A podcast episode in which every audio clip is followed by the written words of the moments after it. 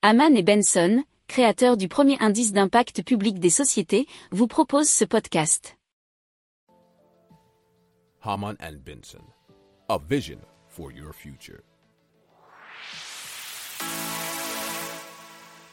Le journal des stratèges.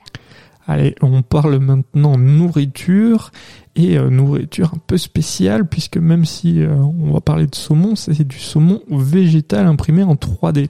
C'est la société Plantiche qui a fabriqué ce filet de saumon sans arrêt structuré entièrement végétalien avec la même valeur nutritionnelle que le vrai poisson, c'est-à-dire riche en protéines, en acides gras, oméga 3 et oméga 6 et en vitamine Il pourrait être cuisiné de la même manière que le saumon conventionnel. Alors, leur vision, c'est d'être la première marque de produits de la mer au monde sans blesser un seul poisson. Euh, ça a été repris par le journal Times of Israel.